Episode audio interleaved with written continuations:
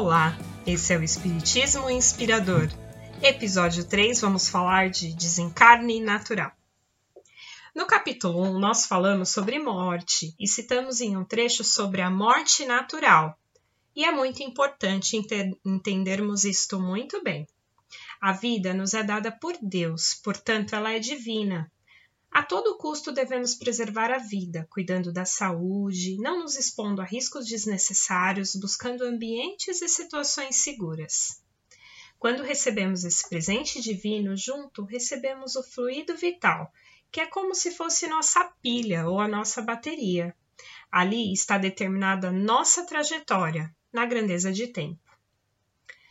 Porém, nós somos seres munidos do livre arbítrio, na nossa essência, já sabemos o que é certo, mas Deus nos dá a capacidade de decidirmos nossas ações. Mas, claro, arcando com todas as consequências que isto possa acarretar. Algumas atitudes ou mesmo pensamentos que nos levam a baixas vibrações provocam esgotamento de fluidos vitais, encurtando essa grandeza de tempo.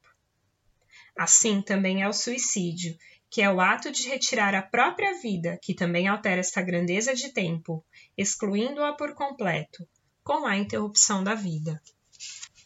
Colocarmos a nós mesmos conscientemente em situação de risco pode nos expor ao que chamamos de suicídio inconsciente.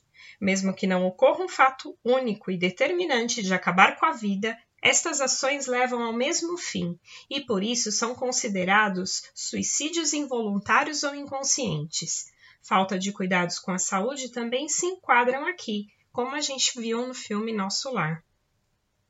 A partir do momento que encurtamos a vida, seja até mesmo nos casos involuntários, mas que foram decorrentes de nossa ação, torna-se uma morte não natural.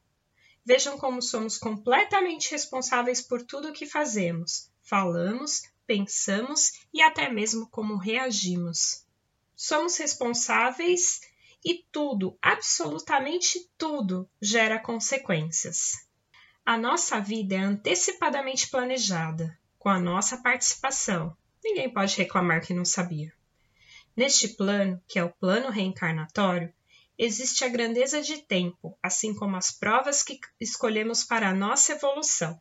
Vemos sempre que a vida material é uma série de provas, com sofrimentos, e que a vida de verdade é espiritual, que não tem fim.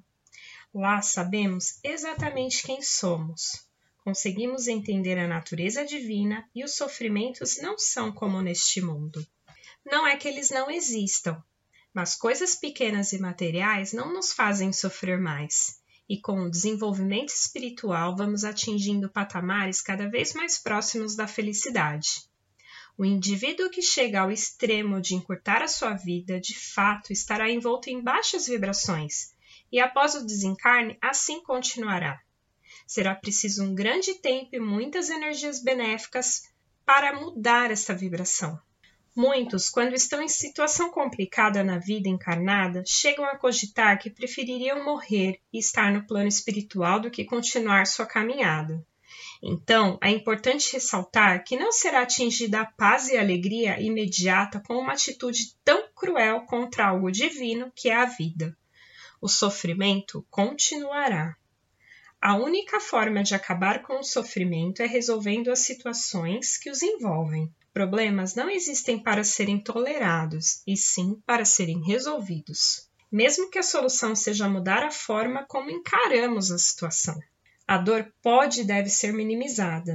Encare a vida como uma prova e aceite. Não estar feliz todos os dias, pois é assim o estágio que nos encontramos. Deixe a vida fluir naturalmente e tente cumprir seu curso. Você será recompensado por cada vez que enxugar suas lágrimas, levantar a cabeça e seguir. Como nós dissemos, a vida é divina porque foi dada por Deus e preservá-la é uma das leis descritas no Evangelho segundo o Espiritismo. É a lei da conservação. Então vamos cuidar da vida, preservá-la e fazer com que ela seja leve, leve e feliz. Por hoje é só.